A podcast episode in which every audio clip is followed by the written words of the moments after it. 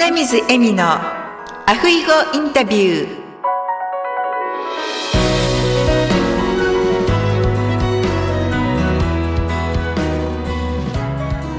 アロハアロハ就活エッセンシャルハワイカイルワ在住のライフスタイリスト花水恵美です。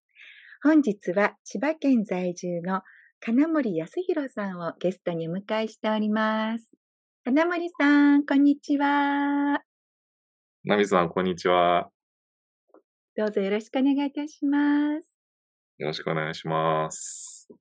ではまず金森さんの自己紹介をお願いいたしますはい。金森康弘と申します。私は、日本の千葉で、ペイフォレスト知財事務所という知的財産を扱う専門家、弁理士でございます。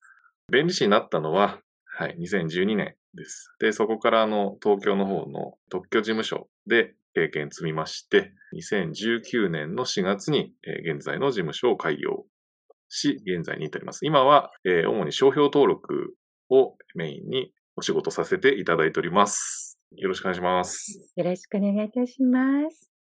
はい弁理士さんですね。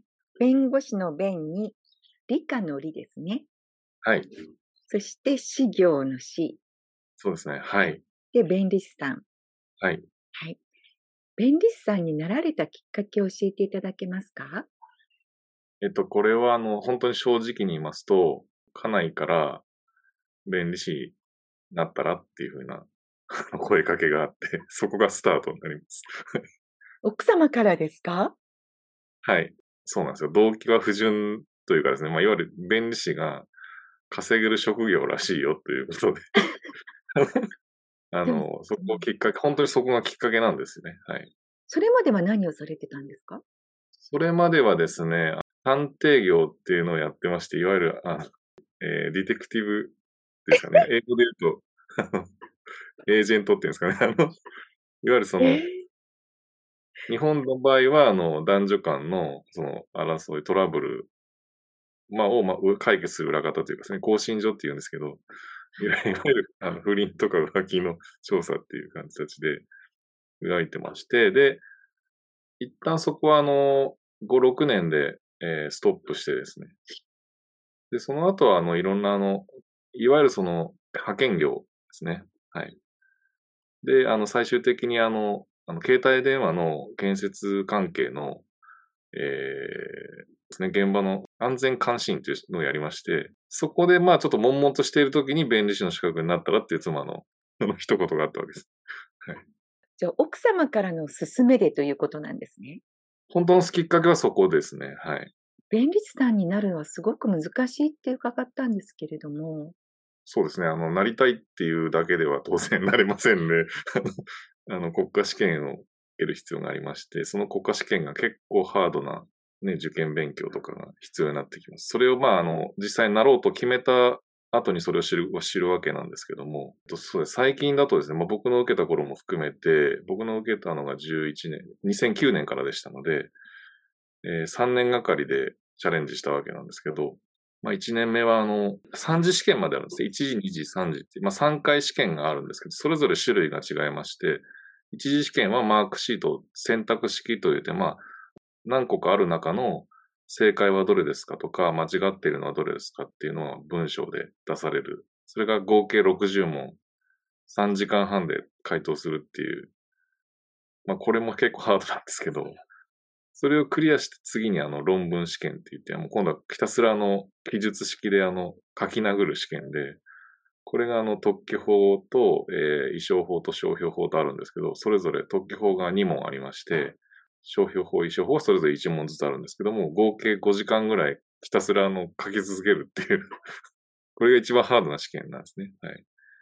で僕の場合は一次試験が、あの、点足らずで1年目、あの、玉砕しまして、で、2年目は、あの、その鉄を踏まないように、で、あなおかつ、あの、論文が難しい、超難しいって聞いてましたので、論文の試験、勉強をひたすらやりまして、仕事をしながら、あの、朝と晩、必ず自分で書く練習をしてですね。それで2年目に論文試験までは合格することができまして、ただ3次試験が今度待ってまして、3次試験は面接官対面でひたすら質問に、全部に合うっていう試験なんですけど、それホテルの、東京のホテルの一室で行われるんですね。それの準備をしてなかったんで、2年目はその3次試験で落ちてしまいまして、3年目の、あの、3度目の正直ですけど、今度は3次試験の準備をちゃんとしてですね、3年で合格できたということで、結構ハードな試験で、結構まあその僕の当時で、えー、3次試験、1000人までが論文2次試験に合格していって、3次試験で300人から400人落ちるっていう状況だったんで、本当にハードで、あの、もう二度とやりたくなったっていう 感じで、最近だと東東京大学と京京都大学の方も受けられる、卒業されてる方も受けられる試験になってるので、かなりハードな試験かなと思います。どのように勉強されたんですか？勉強はですね、さすがにあの一人では、あの、何から手をつけていいかわからなかったので、受験機関で言って、弁理士のあの、いわゆる受験指導してくださる、あの、民間の、いわゆる大人向けの塾っていうんですかね、そういうのがありましたんで、そこに通って、あの、先生からちゃんと、現役の弁理士の先生がやってらっしゃったんで、講師を。先生のエッセンスを学んで、はい、効率がやっぱり大事なので、あの、まあ、効率よく勉強した。あなおかつ僕の場合、あの、仕事中にあの、勉強できる時間が結構あったので、はい、そういったのも利用して、まあ、なんとか。あと、まあ、あの、後がない。その時33で息子もいた、あの、生まれたばかりだったんで、後がなかったんで、もう、もう排水の陣で臨みまして、はい。なるほど。1時、2時、3時って、1年受けた時にそこ一緒に行かないといけないんですか？それとも3次試験だけ受けれるんですか？基本的には 1, あの1年に1回ワンチャンスなんですけど、今制度上、あの試験制度のあの緩和というかそういうのがあって、あの1次試験と2次試験合格できれば2年間はその合格のあの資格が保持されて、で、僕の場合3年目はあの3次試験のみでよかったんで、そういったあの立て付けになってますね。はい。免除制度が用意されてます。はい。そうなんですね。はい。何かあの、弁護士になるよりも難しいって伺ったんですけど。あ、それはですね、あの、ちょっと語弊もあるので、弁護士の先生に怒られるそうなんです、あれですけども、あの、まあ、弁護士の先生がなるぐらい難しい、あるいは公認会計士の先生あの先生とかも同じように難しいと思うんですけども、まあ、同等レベルの難しさはあるかな。ただ、弁理士の場合は、あの、えっ、ー、と、制度的に、政策的に、あの、合格者数を、あの、増やしたりあの減らしたりするっていう、まあ、あの、国の方針があるので、その年々によって異常に難しくなったりすることはあるみたいです。あの、まだせ、あの、まだバブル期ですね。昭和の60年代とか、そのあたりの受けられた先生は、あの、三次試験は難しくなかったって僕は聞いてますね。あの三次試験は本当にあの、名前が言えれば合格みたいなレベルの試験です。逆にあの論文のとか、そういうのは難しかったらしいですね。で、そういう、あの、年々であの、難易度がそれぞれの試験で変わっているっていう今、印象かなと思います。今はあの、一時がとにかく難しいらしいっていうのを聞いてますね。はい。そうなんですね。はい。はい。いや、私あの、金森さんに会って初めて弁理士っていう職業があるっていうのを知ったんですよ。はい。で。で、金森さん、あの、YouTube をされていらっしゃるじゃないですか。ああ、はい。で、それの冒頭で、弁理士のことを、ちょっとここで言っていただけますか、はい、弁理士は、弁護士ではありません。そして、便利屋さんでもありません。弁護士と字は似ているんですけども、よーく見てください。あの、真ん中の文字が違うんですね。はい。はい。ただまあ、あの、で、便利屋さんは、あの、音は似ているんですけど、あの、漢字が全く違いますので、皆さんよくあの、ご覧になって、あの、違いを 見比べてみてください。はい。そうですよね。便利屋さんとは、同じ便利ですもんね。はい、あ、違うか。便利、そうですよね。音がね、便利士、はい、音一緒ですよね。はい。便利士と便利屋ですもんね。はい。で、弁護士の先生は、あの、漢字が似ているので、あの、真ん中の文字だけが違う。ので、一瞬、瞬間的に弁護士の先生に間違えることは、名刺交換取れと、本当にあの、ありますね。多々あります。あの、もう、直近でもありますし、花水さんのように、初めて会いましたっていう方も最近、あの、いらっしゃいましたし、初めて知りましたとかですね。そうですよね。あええの、金森さん、今、背広を着て、バッジもつけてらっしゃるので、はい。そこでこう、名刺で、弁理士さんの名刺いただいても、弁護士さんって思ってしまうと思うんですよ。もうこれが圧倒的に大多数いらっしゃって、人間のその思い込みとかですね。ねあの、やっぱりめ弁護士の先生がネームバリューがあるので、終わりになるので、あの、テレビとかでもドラマにも、あの、主役で出る、扱われる場合が多いんで、弁理士は、あの、そういうことはありませんので。は い残念ながら、今後出てくるかもしれないですけど。そうですね。あのー金森さんの YouTube を皆さんもぜひ見ていただければ、とても楽しくて分かりやすいお話をね、たくさんされてますので、ぜひご覧ください。はいよろしくお願いします。はい。それでは、今まで弁理士になられてから、一番印象に残っているエピソードを教えていただけますか？ちょっと弁理士にまだなっていなかったかもしれないですけど、論文試験が合格して、した状態で都内の特許事務所に採用いただいたんですけども、その時のエピソードがやっぱり一番印象残ってますね。あの、技術者の考え、方が考えられた発明を特許出願明細書という書類を、に起こすわけですけども、技術者の頭の中にあるその発明、アイデアを文字にして形に具現化する作業をするんですけども、大体あの平均的に短くても3週間とか1ヶ月ぐらいのスパンをいただくんですね、お仕事を完結させるのに。大手さんだったのでもっと長かったか。普通は 2, 2ヶ月を猶予いただくっていう形の状況の中で、ある大手さんからですね、明日までにやってくださいっていうのが所長に来たらしくてです、見習いの僕のところに、あの、所長が振ってきてですね、お前これできるかっていうことで、で、担当して、まあ、やるしかない状態で、他のあの、署員も結構いたんですけど、誰も手が塞がっていてですね、あの、僕しか空いてなかったということで、僕にお鉢回ってきたんですけど、もうやるしかなかったんで、徹夜してやりましたね。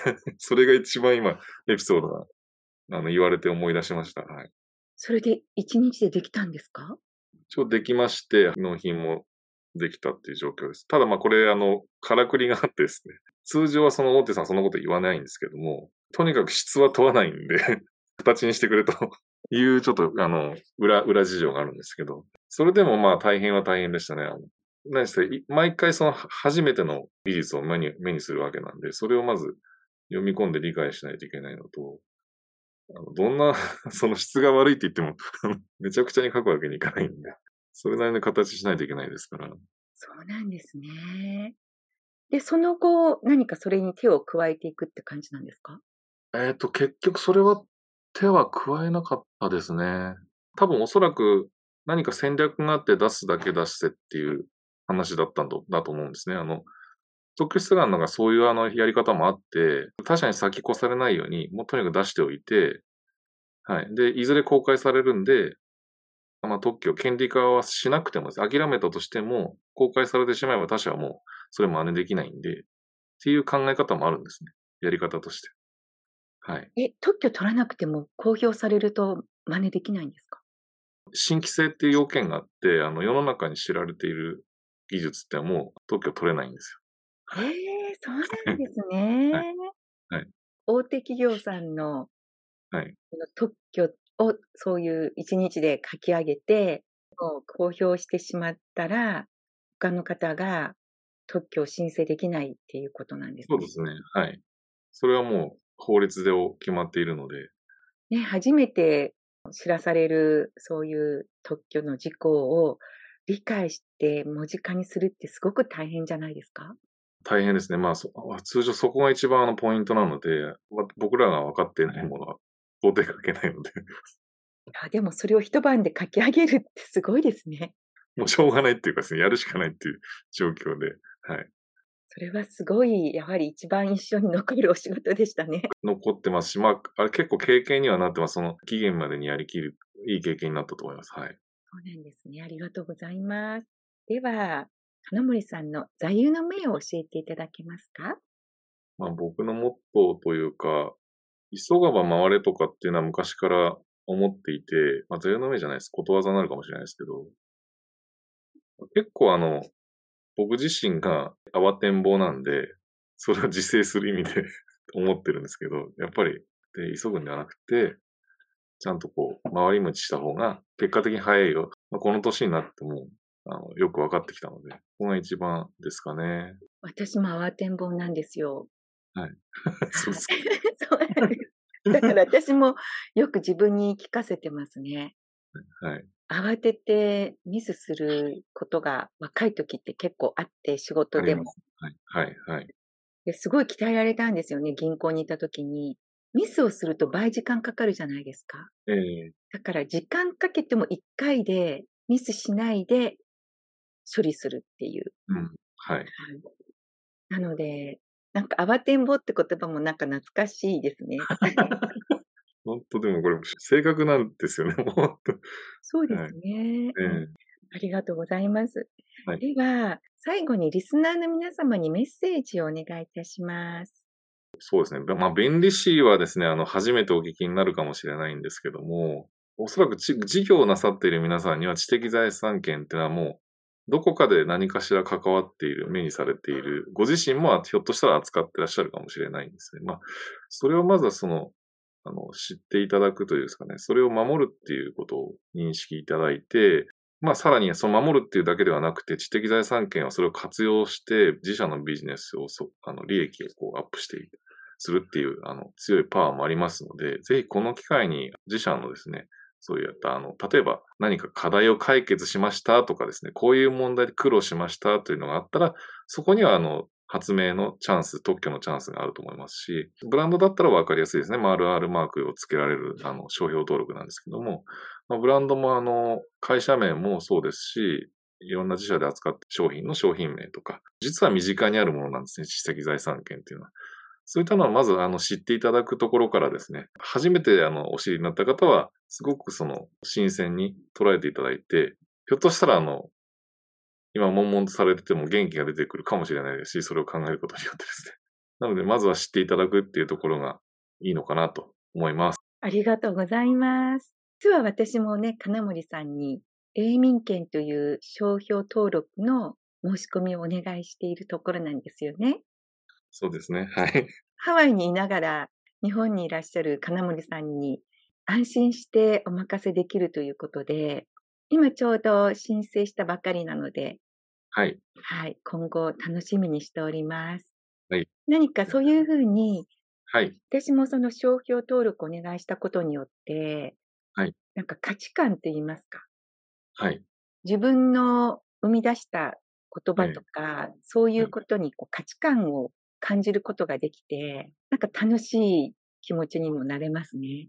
そうですね。初めてそういったことをこう起こされるときはワクワクするっていう気持ちももちろん終わりだと思いますし、うん僕もそのワクワクを一緒に共有させていただける、この機会をいただくっていうのはすごく、あの、毎回その新しいものに触れるっていうことが、まあ、個人的にも好きな勝負なので、楽しくやらせていただいてます。私もですね、金森さんと出会うことができて、金森さんだから一緒になんかはワクワクしながら手続きができるので、本当にはいありがとうございます。ありがとうございます。今後ともよろしくお願いいたします。はい。よろしくお願いいたします。はい。それでは、またお会いする日まで。はいアフイホービーホー。ありがとうございました。ありがとうございました。